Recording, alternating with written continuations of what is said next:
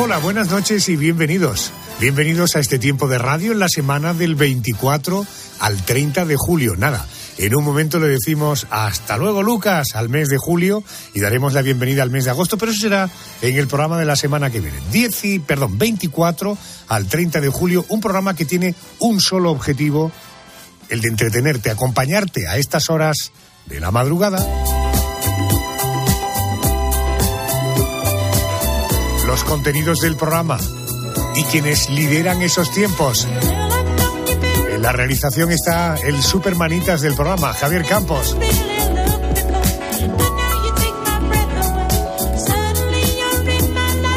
Ya arrancábamos la semana pasada con Enigmas. Mónica García, muy buenas noches. Hola Adolfo, eh, la semana pasada, ¿te acuerdas? ¿Te gustó eh, en los temas que te estaba dando?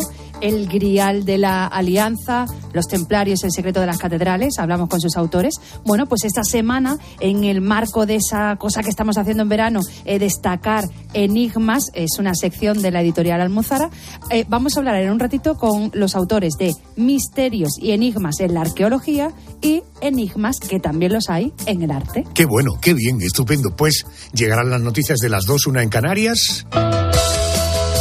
Y después tendremos el especial de esta semana. Querida Yolanda Guirado, muy buenas noches. Buenas noches, Adolfo. Cuéntanos, a ver, el especial de qué va esta semana. Pues esta noche vamos a volver a aquel 15 de abril de 1912, aquella madrugada en la que el Titanic se hundía en aguas del Atlántico. Lo cierto es que se ha dicho prácticamente todo del Titanic, pero hay algo que no ha trascendido demasiado y que vamos a abordar esta noche. Diez españoles viajaban a bordo. El agua alcanzará varios metros por encima de la quilla en 10 minutos. Las tres primeras bodegas y las salas de calderas 6 y 5 están inundadas. ¿Cuándo podremos continuar la navegación? Cinco compartimentos. Podría mantenerse a flote con los cuatro primeros anegados, pero no con cinco. Cuando se hunda de proa, el agua pasará por encima de los mamparos de la cubierta, ¿eh? Pasará de uno a otro, inundando todo sin remisión. Es imparable. A partir de este momento, hagamos lo que hagamos.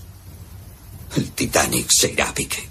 Y se fue a pique, Adolfo, con 10 españoles, como te digo, a bordo. Esta noche vamos a conocer sus historias, historias como la de la pareja de recién casados, Víctor y María José. Él murió ahogado y ella se salvó. Te lo vamos a contar a partir de las 2 en el especial Los 10 del Titanic, basado en el libro de Javier Reyero y Nacho Montero. Fíjate que se han contado cosas del Titanic, pero esto es apasionante, desde luego, para los que vivimos y somos de España. ¿Cuántos españoles viajaron? ¿Cuál fue su destino?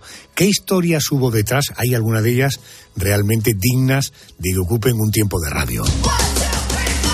Pedro, después del boletín de las 3, 2 en Canarias, como cada semana nos haremos un montón de preguntas. No vamos a hacer tanta como cuatro. Por ejemplo. Por ejemplo, vamos a intentar averiguar por qué el Amazonas es un lugar único en el mundo, como dirías tú, in the world.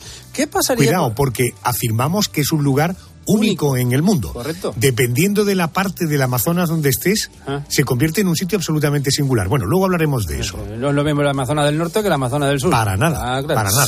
¿Qué pasaría si el cometa Halley chocara contra la Tierra? Chungo, chungo. ¿no? Ya anticipo yo que Se es acababa chungo. la noche ¿eh? de Adolfo Arjona. Se acababa la noche y más de otras cosas. Se acababa. Además, otras cosas. ¿Por qué las embarazadas tienen antojo? ¿Eh? Tú no lo sabes porque nunca estás embarazado. Pero escucha que no es una percepción emocional o psicológica. Hay razones fisiológicas que explican el por qué las embarazadas tienen antojos. ¿Te lo Y el- sabes todas, Adolfo? bueno, sí, sí. eh, Ojo, he, claro, he ojo. leído, he leído mucho porque normalmente está asociado a pequeñas deficiencias. Bueno, luego lo cuento. Hombre, no vaya a contarlo todo ahora. El, el último, ¿por qué? ¿Por qué las abejas fabrican miel? Y no fabrican eh, café con leche. O zapatos, O efectivamente. Bueno, pues tiene un porqué, como cada cosa en la naturaleza, todas tienen un porqué. Seguimos. También la semana pasada anticipábamos nuevas secciones ahora en el verano. Grandes historias de amor protagonizadas por parejas de Hollywood. Y ojo, porque también seguiremos poniendo en valor parte de la historia artística de nuestro país con grandes de la canción española.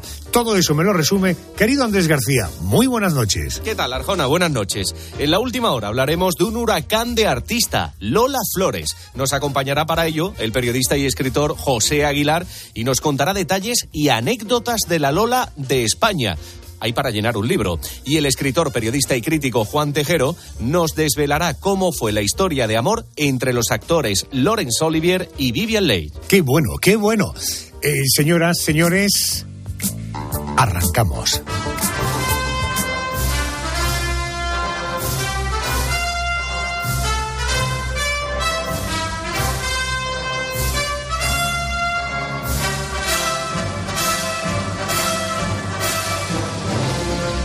El mundo del cine nos trajo la figura de un arqueólogo llamado Indiana Jones.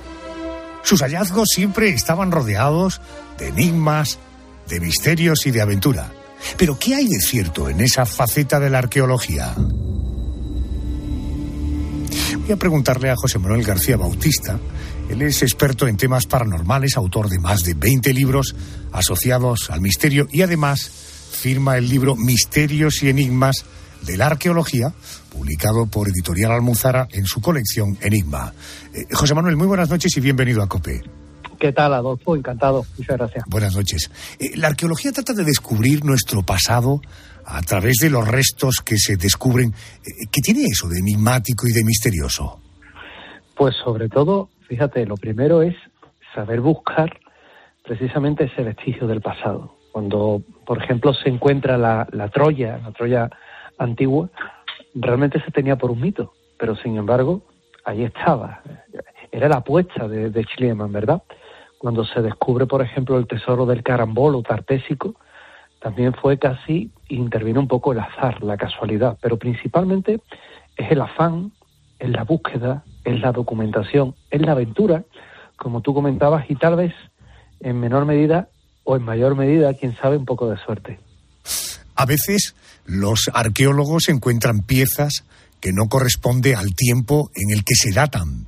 Déjame que ponga algunos ejemplos y naturalmente te vamos a dar eh, un contenido sucinto si quieres el desarrollo de toda esta información que te voy a dar absolutamente sorprendente en misterios y enigmas de la arqueología lo vas a encontrar. Primer ejemplo que te pongo. Eh, ¿Se ha encontrado un ordenador del siglo I antes de Cristo? Cierto, totalmente cierto en la isla de Antiquítera, o Anticítera, como se le quiera llamar, en Grecia. Y fíjate, por casualidad, era lo que te comentaba anteriormente, la casualidad también eh, influye en todo esto. Unos mm, eh, pescadores de esponjas que localizan un pecio, un barco, mm, en este caso una galera romana, y la cual tenía en su interior en la bodega, bueno, esculturas y demás, y una pequeña caja que contenía un aparatejo eh, con ruedas dentadas que no se le concedió importancia hasta que un señor que se llamaba Derek de Sola Price pues descubre que aquellas ruedas de entrada era un perfecto mecanismo de relojería datado hacia el año 80, 200 antes de Cristo y que podía marcar perfectamente lo que era la posición de los planetas y los eventos más importantes a nivel lunar y solar en lo que era nuestra bóveda celeste. Por tanto, se le consideró un pequeño ordenador de navegación que podía ayudar a los marineros a calcular mejor la posición en la que se encontraba. Y fíjate, si se encuentra en el año, eh, bueno, principios del siglo, del siglo XX, pero es curioso porque lo interesante de todo esto es que lo que es el aparato en sí tenemos que ubicarlo hacia el siglo segundo antes de nuestra era, pero el conocimiento ese viene de mucho más atrás. Con lo cual, bueno, pues es un auténtico misterio, como tú comentabas, un auténtico ordenador, salvando las diferencias de aquella época. Fíjate que, hablando del espacio, no sé si esta pregunta es propia de un lunático. ¿Es cierto que se puede demostrar que se podía volar en el antiguo Egipto? Sí, totalmente. Por lo menos los conocimientos en cuanto a lo que eran eh, las técnicas de, aerodinámica, mm, existían. Hay un pequeño juguete, está mal etiquetado, se etiquetó como juguete, por tanto vamos a dejarlo así, que es el planeador de Sakara. Y el planeador de Sakara es un pajarillo que tiene forma aerodinámica, que las alas la tiene en como hoy nos encontraríamos las alas de, de un planeador y que la cola no es como la de un pájaro, sino que está en forma del timón que llevan los aviones. Si ese pajarillo, esa pequeña maqueta, uno la lanzara, está hecha con madera de balsa, pues se encontraría que tiene la aerodinámica suficiente para volar. Bueno, pues con ese principio ha habido un estudio muy importante de unos señores de la universidad, en este caso de Cambridge, que se atrevieron, fíjate, algo tan importante de meterlo en un túnel de viento y descubrir que el comportamiento que tenía era un comportamiento aerodinámico. Por lo tanto, no solo conocían esas técnicas, sino que además aquello podía volar. Eh, pregunta ahora de el mismo lunático, pero con dos copas de más. Venga. ¿Se han encontrado pilas de hace más de dos mil años? También, también. El lunático en este caso con dos copas de más va bien enfocado, ¿eh? porque eh, fíjate, eh, las pilas de Bagdad. Es una pena, Adolfo, y tú que eres amante de la historia y, sabes bien también de la importancia que tiene, es una pena que debido a la guerra del Golfo se hayan perdido. Pero sí tenemos muchas muestras, muchas fotografías.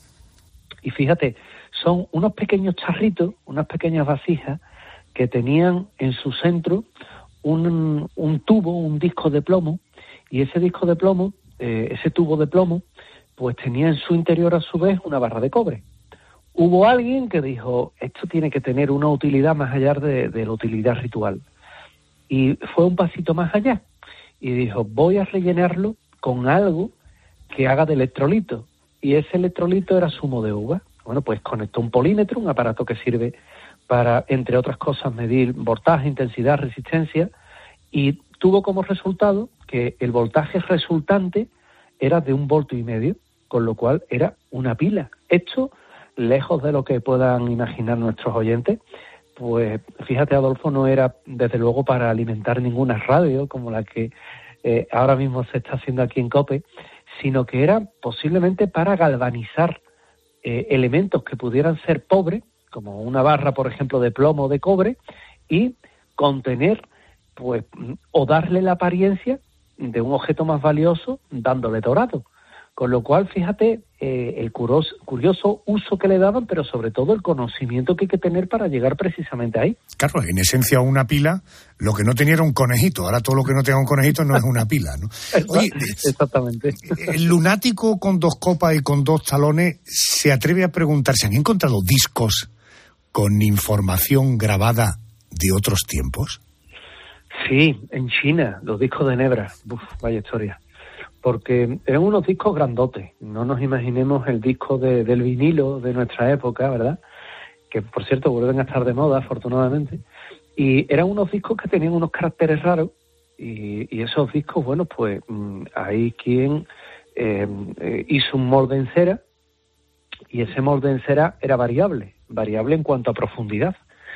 Cuando se trató de reproducir el contenido, bueno, el contenido era ininteligible porque era ruido, pero nadie te quita que ese ruido, evidentemente, sea algo que tenga que ver con una realidad, con una realidad que desconocemos y que aquí, fíjate, aquí sí me hago yo eco de esa última parte de Indiana Jones y la calavera de cristal con toda la pompa de, de extraterrestre que tiene, porque ahí sí se le atribuyó a posibles eh, visitas de otros mundos y demás. Yo ahí me lo tomo con mucha cautela, simplemente, eh, bueno, lo nombro, lo menciono, pero bueno, es posible que la utilidad que tuviera fuera otra muy diferente, incluso de contener, quién sabe, la información perdida de una cultura que llegó a un conocimiento superior que hoy pues no podemos rescatar.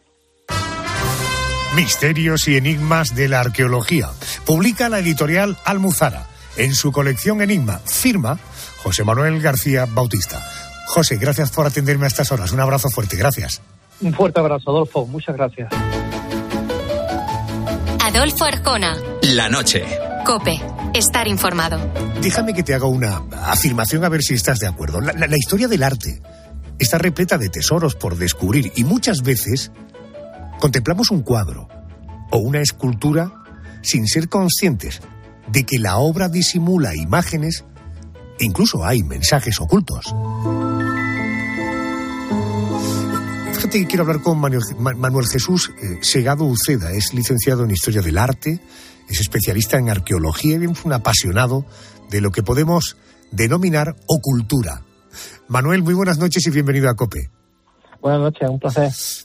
¿Por, qué muchos pintores y escultores han tenido la manía eh, de ocultar mensajes en sus obras de arte? ¿Qué pretendían con esto?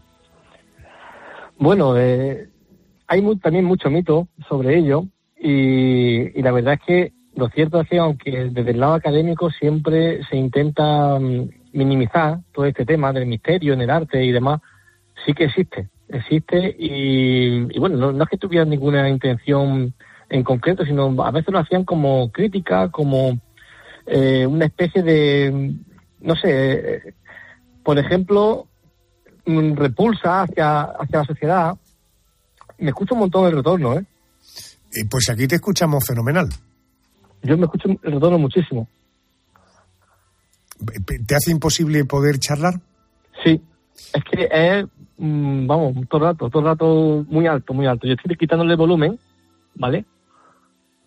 Vale, ¿y te sigue, sigues teniendo el retorno ahora mismo? No, ahora mismo no.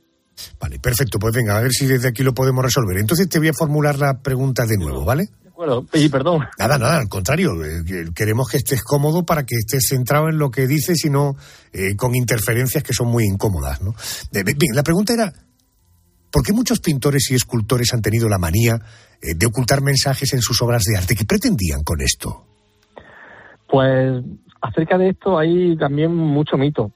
Eh, no todo es misterio, pero sí que es cierto que existe y, aunque desde el ámbito académico se trata siempre de minimizar todo lo que es este tema del, misterio y los enigmas en el arte, sí que sí que hay. ¿no? A veces lo hacían como repulsa o como una crítica a la sociedad. Eh, en otros casos lo hacían porque querían ocultar algún tipo de mensaje. Eh, se ha hablado mucho sobre Leonardo, sobre otros personajes, pero realmente lo hacían por eso, o, bien para dejar una huella, um, para dejar algún tipo de mensaje oculto, o para decir alguna cosa sin decirla, es decir, para expresar algo sin decirlo de manera abierta. Correcto. Eh, mencionabas, eh, Manuela, a, Miguel Ángel. Eh, ¿Qué artistas conocidos han sido más aficionados a estas prácticas? La verdad es que el que siempre está en todas las quinielas es Leonardo da Vinci. Leonardo se ha dicho de todo, desde que podía pertenecer a, una sociedad secreta, eh, a Priato de Sion, que podía seguir algunas creencias templarias, eh, que podría ser un hereje, dije incluso yo en algunos de, mi, de, mi, de mis libros, eh, un hereje considerado por la Iglesia como un hereje, claro, porque en aquel momento, pues en el que él hace alguna obra o representa alguna obra, es muy posible que él estuviera aludiendo simplemente a que el verdadero Mesías no era eh, Jesucristo, sino que era Juan el Bautista. Pero al ser asesinado este, eh, pues el Cristo ocupa su lugar porque a él se le llamaba el antecesor, eh, a, Juan el Bautista. Entonces, él, por ejemplo, representa, o dicen algunos expertos que puede representar algo así en el cenáculo, en la última cena, pero yo también me aventuro a, a seguir ese, esa línea con otra obra, que son eh, las distintas versiones que hay sobre la Virgen de la Roca, donde aparece San Juan Bautista, pequeño, el niño, eh, el niño Jesús, la Virgen María, y eh, como testigo de ese encuentro en una cueva, en un lugar iniciático en el que vemos agua, una gruta, ¿no? Pues aparece también como testigo presencial el, el Uriel en este caso. Entonces, pues ahí parece ser que Leonardo hace una primera versión, no le gusta mucho a los frailes que le encargan, a los mecenas que le encargan esa obra, y él vuelve a repetir la obra, pero vuelve a decir lo mismo. Parece que en la primera versión él mira al espectador, eh, Arcángel Uriel mira al espectador y señala a Juan el Bautista como diciendo, ese es el verdadero Mesías. Entiendo, esto es en el caso de Leonardo, pero no ha sido el único en ocultar mensajes eh, en sus obras, cuadros o esculturas, ¿no? No, no. Eh, por ejemplo, tenemos también el caso de Gaudí, en, eh, el que su edificio más emblemático, la Sagrada Familia, pues podría ser todo un despliegue de esoterismo. Dicen muchos que podría ser algo que tuviera que ver con la alquimia. Eh, de hecho, aparece un lagarto que simbolizaría el fuego, por ejemplo. Aparece el número 33 en un cuadrado mágico que ya utilizaba, por ejemplo, también Durero en, en algunos de sus grabados. Era muy aficionado a poner eh, temas de numerología, de referencia a fechas y cosas así.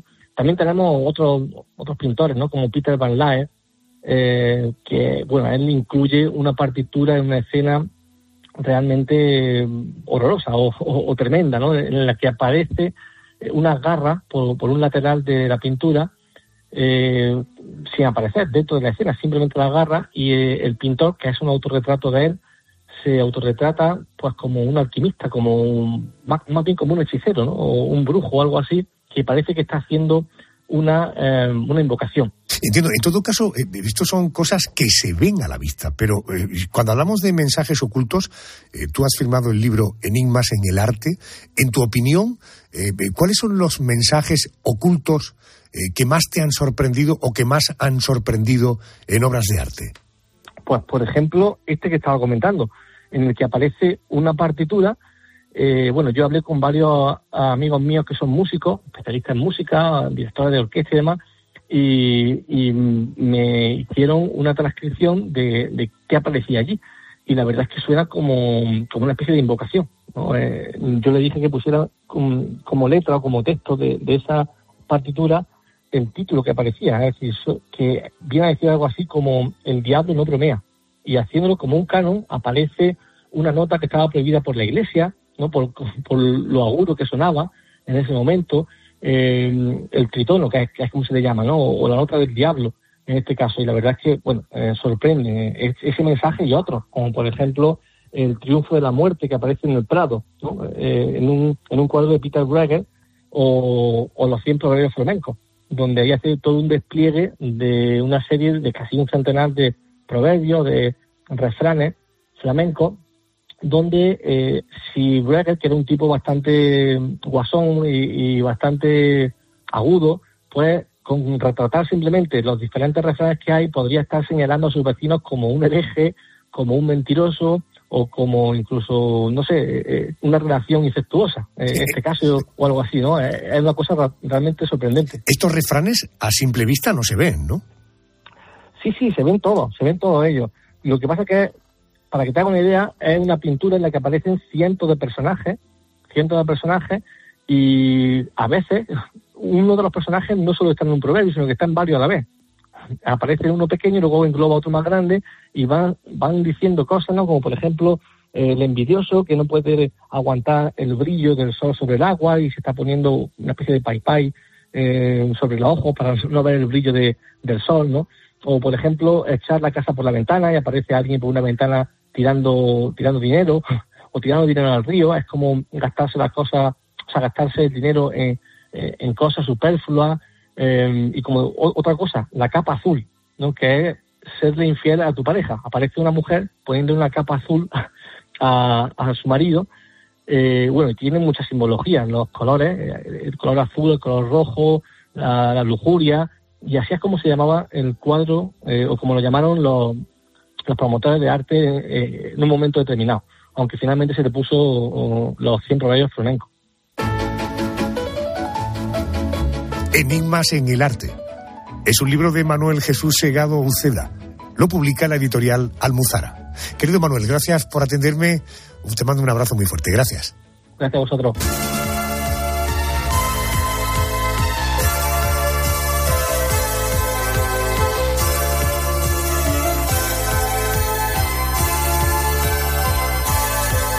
¿Cuántas veces te han contado, cuántas veces nos han contado la historia del Titanic?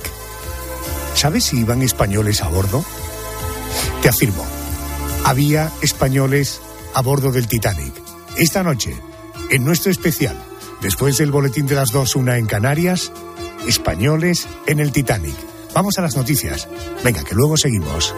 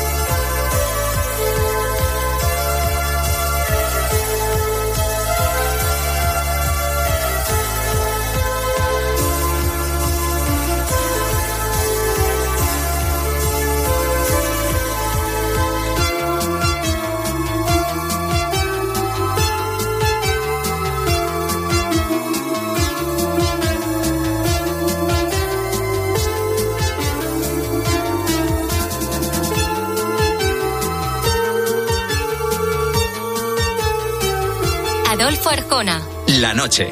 Cope. Estar informado.